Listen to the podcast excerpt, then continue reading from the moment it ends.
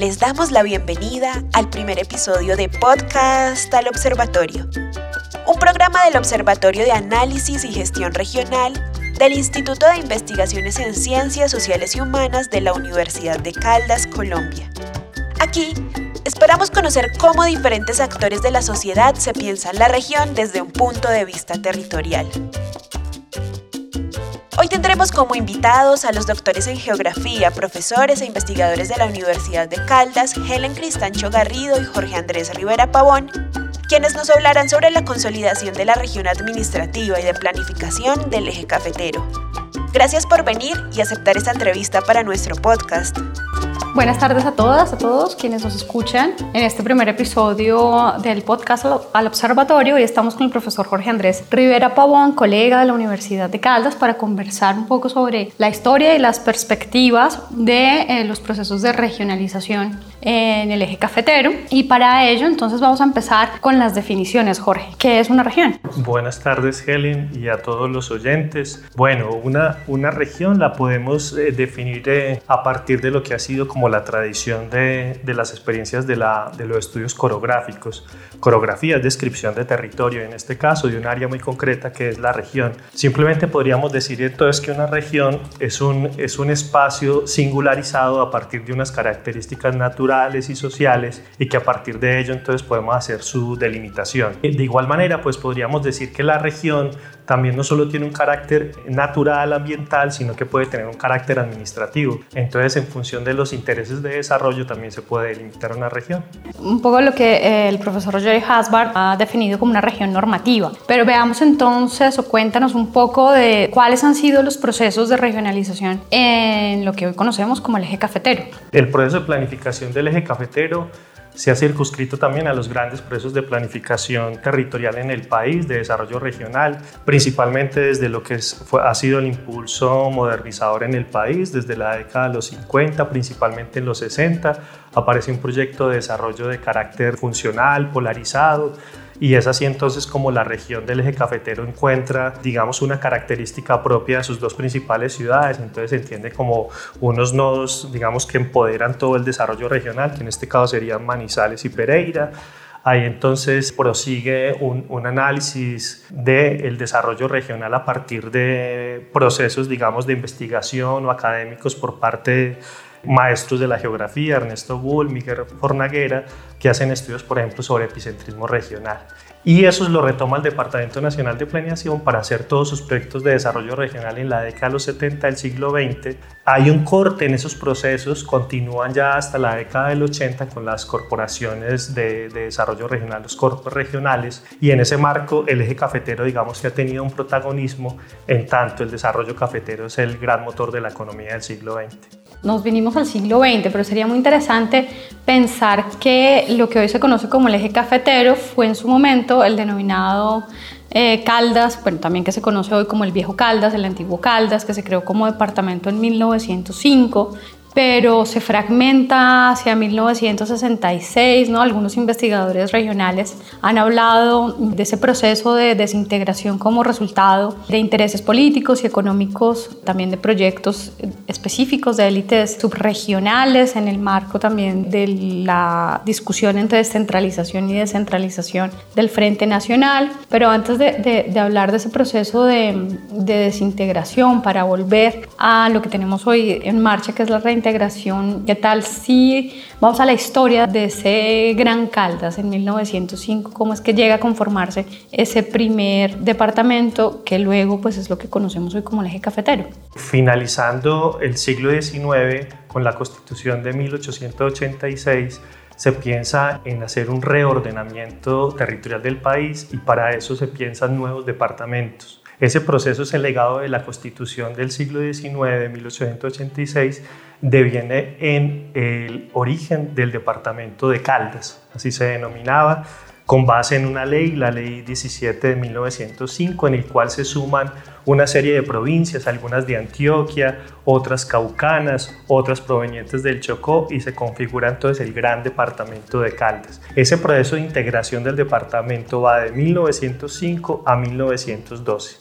Y prosigue hasta el año, como tú dices, de 1966, y es que a partir de los intereses también políticos, eh, de gamonalismos políticos locales, en particular los localizados en las principales ciudades del eje cafetero, y en vista de que se viene un proceso de descentralización en el país, hay un proceso de balcanización de este gran departamento que era Caldas. Por eso posteriormente se conoce como el Viejo Caldas o el Gran Caldas, cuando ya se dividió. Me parece muy interesante lo que tú haces de enmarcar eh, este proceso en la Constitución de 1886, porque vamos entonces ahora a finales del siglo XX a la Constitución de 1991, que ordena la creación de un marco eh, político-administrativo nuevo, ¿no? la Ley de Ordenamiento Territorial, la Ley Orgánica, que pasan varios años hasta que finalmente es promulgada, que da un nuevo marco para la Constitución de Regiones. De hecho, la Ley de Regiones es del 2019 y allí tenemos una nueva o nuevas figuras administrativas que son suprarregionales. ¿no? Aquí entonces estoy hablando específicamente de la posibilidad de constitución de regiones administrativas y de planificación. Entonces vamos a volver a ese, a ese marco, no sé si te quieres referir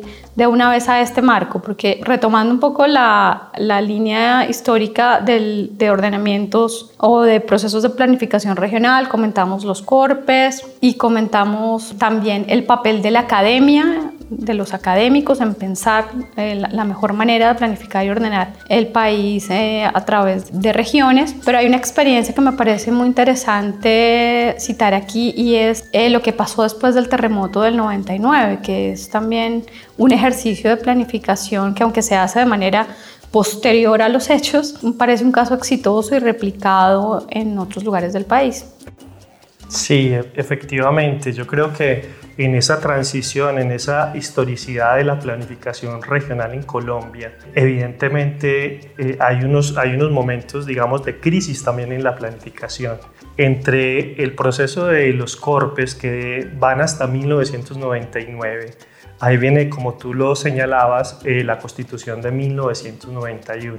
Esa constitución lo que indica es construir un nuevo país, el país de la inclusión, el país de la multiculturalidad, el país de la sustentabilidad. En ese marco la planificación nuevamente cobra sentido y es así como se plantean las primeras normatividades para hacer planes de ordenamiento territorial en el país. Sin embargo, a diferencia de otros países, la planificación eh, de la década de los 90 en Colombia es de carácter municipal, es decir, se pierde la perspectiva de la escala intermedia o la escala regional.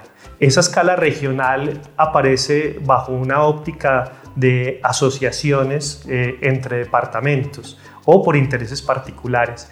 En el caso del eje cafetero, uno de los primeros ejercicios es resultado de una coyuntura, de algo que sucede pues, eh, por un proceso natural, que es el terremoto que sucedió en 1999. De eso entonces viene todo un proceso de planificación con una orientación muy clara y es la planificación ambiental orientada a la gestión del riesgo. Y por supuesto el eje cafetero entonces se consolida o se identifica como un gran ejemplo, prototipo de hacer ese tipo de gestión para la planificación regional.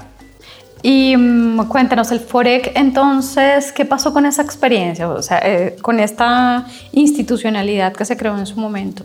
Es una institucionalidad efímera, dura mientras está el proceso de, de recuperación de la región y lo que ayuda es hacer un primer proceso de orientación digamos, de escala intermedia entre los municipios que sufrieron más el terremoto del eje cafetero, es decir, que incorpora en sus planes de ordenamiento territorial la variable o, o la temática de la gestión del riesgo. Digamos que esa es la gran herencia, pero administrativamente se pierde ese ejercicio, digamos, no tiene continuidad. El FOREC deja enseñanzas, pero no una administración sólida para el caso de gestiones de, de riesgo. Y en términos académicos también se acuña el concepto de ecorregión. De allí quedaron estudios, análisis, un grupo también de expertos trabajando en ese sentido. ¿Qué nos puedes contar de esa experiencia? Bien, pues la, la ecorregión del eje cafetero yo diría que es una de las mejores experiencias de planificación territorial en las últimas tres décadas en el país en tanto vincula dos perspectivas. La primera, la perspectiva ambiental del desarrollo de una región, entendiendo que nosotros estamos localizados en una de las áreas de mayor biodiversidad del país. El eje cafetero está en medio de, la, de, las áreas naturales del, sistema de los nevados, todos lo sabemos. Eso ha generado una fertilidad enorme, digamos, de nuestros celos, por eso las características pues, agroproductivas. Y esa mirada ambiental también eh, incorpora una mirada determinante para pensar en región y es las culturas heredadas, es decir, el patrimonio cultural. Entonces, ese patrimonio cultural delimita esa región en tanto está la herencia del poblamiento de la colonización antioqueña, la herencia de la colonización eh, cundinamarquesa y boyacense de, las, zonas, digamos, eh, altas de montaña y por último también tolimense. Entonces, eso demarca, delimita también esa corregión del eje cafetero, la naturaleza y sus procesos de poblamiento. Bueno, llegamos un poco a lo que está sucediendo hoy con la ley de regiones y entonces quiero preguntarte ahora sí qué es una RAP y cómo se definió esta región administrativa y de planificación para el eje cafetero. La RAP, las regiones administrativas y de planificación, hacen parte de unos esquemas asociativos que están planteados desde la Constitución de 1991. Es una de sus formas en particular para la RAP, eh, eje cafetero, bueno, en general la ley lo que determina es que una RAP se puede configurar a partir de la unión de voluntades de dos departamentos. Un departamento puede hacer parte de dos RAP, por ejemplo. En el caso nuestro, Tolima se eh, incluye ahora en la RAP eje cafetero, pero también está en la RAP central. Entonces, eso es interesante pensar que es una unión de voluntades con propósitos concretos, definir políticas, programas y proyectos de desarrollo regional, estructurales, bien pensados. Y entonces yo creo que eso es uno de los grandes temas de la RAP. Ahora bien, hay que también tener en cuenta que lamentablemente al principio no tenía una partida presupuestal por parte del gobierno. Con la ley de regiones sí hay una, una partida presupuestal para los proyectos de la RAP. Bueno, entonces veamos cuáles son esos proyectos que establece la RAP, eje cafetero. Antes que eso, eh, importante señalar lo siguiente. De la ecorregión eje cafetero estaba constituida por 92 municipios. Esos 92 municipios hacían parte de esas herencias de la colonización antioqueña y las otras que mencioné. En este caso, en la RAP eje cafetero está conformada solo por 53 municipios. Y es porque esos 53 municipios vuelven y retoman la visión o la definición espacio-temporal de lo que fue el departamento de Caldas en su origen, es decir, Caldas, Quindío y Risaralda. Por eso ahora solo son 53 municipios. ¿Cuáles son esos proyectos estratégicos entonces planteados por la RAP Eje Cafetero? Primero entender que es un proyecto orientado por sus gobernaciones, es decir, por unos intereses políticos. Y en ese marco ellos definen unos estudios diagnósticos y a partir de esos estudios diagnósticos dicen cuáles son ejes estratégicos. El primero, una plataforma logística, es decir, zonas francas, puertos secos en la región. Principalmente dos, la Virginia y la Dorada por el momento, para que conecten el centro del país con el Magdalena en la Dorada hasta la Virginia y de ahí haga el puente hacia el Valle del Cauca eh, Buenaventura y el Pacífico en general. Ese es el primero. El segundo gran eje estratégico es el paisaje cultural cafetero.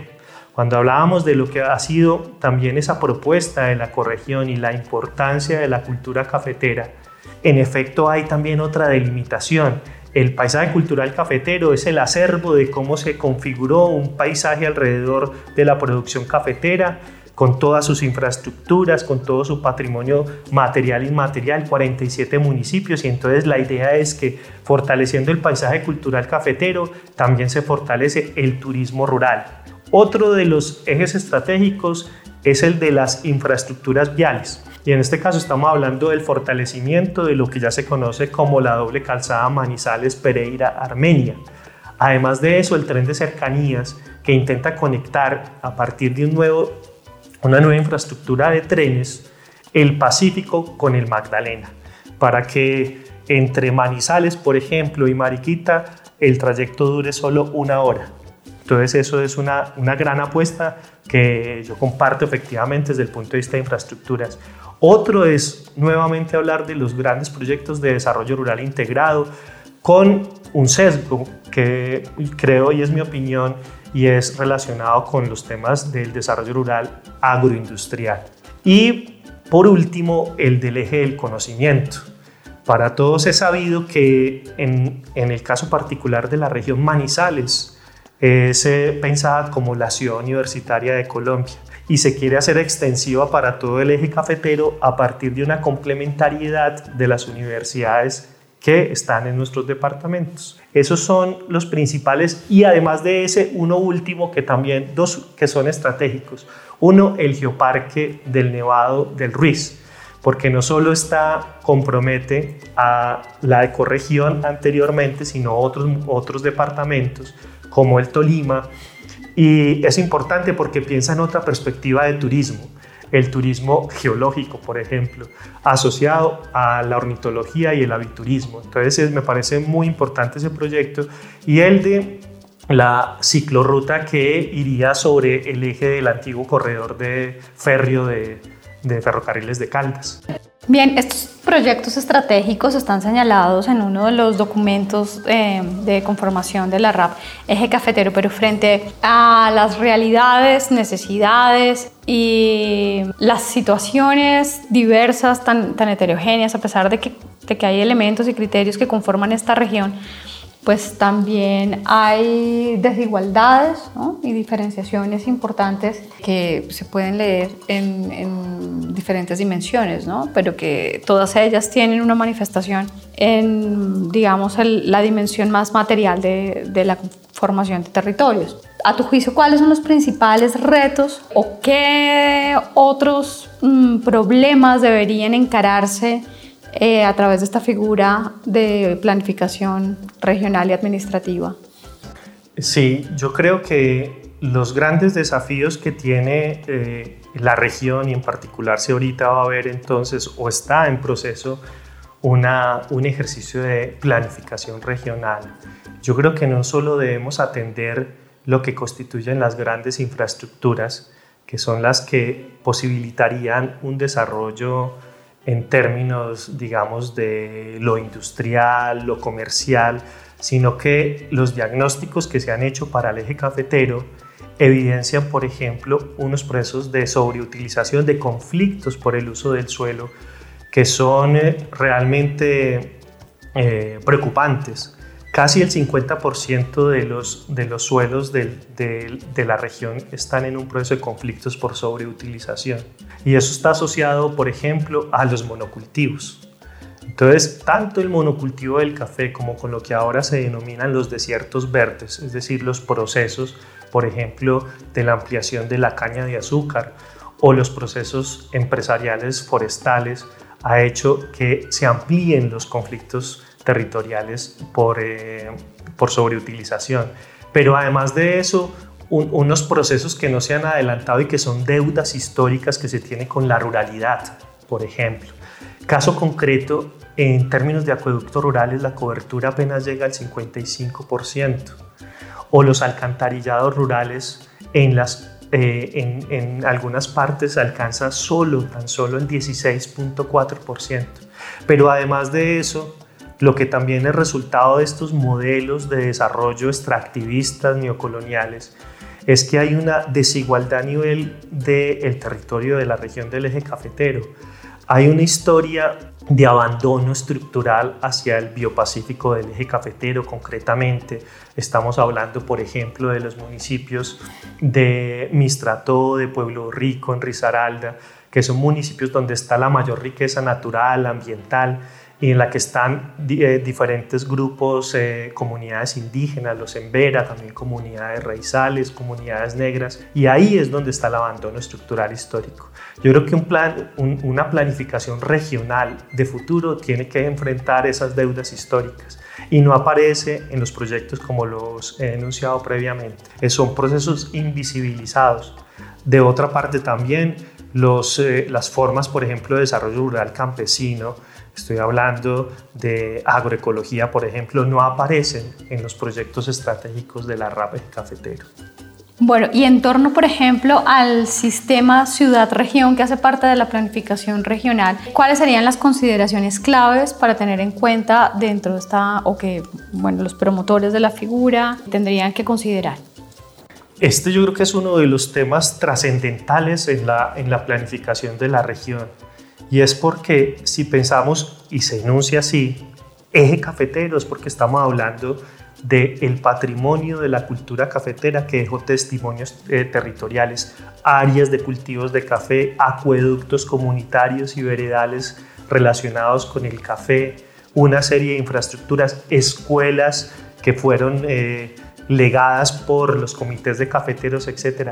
Todo eso ha, estado, digamos, en un proceso acelerado de vulnerabilidad por el desarrollo urbano. Los procesos de urbanización, entendido como un proceso de urbanización a partir de conjuntos residenciales cerrados, condominios, etcétera, ha hecho que el proceso de urbanización cada vez más disminuya las áreas del café en esta región. Por lo tanto, yo creo que uno de los grandes desafíos es eh, preservar el suelo rural y también la cultura cafetera que se instala en ese suelo rural.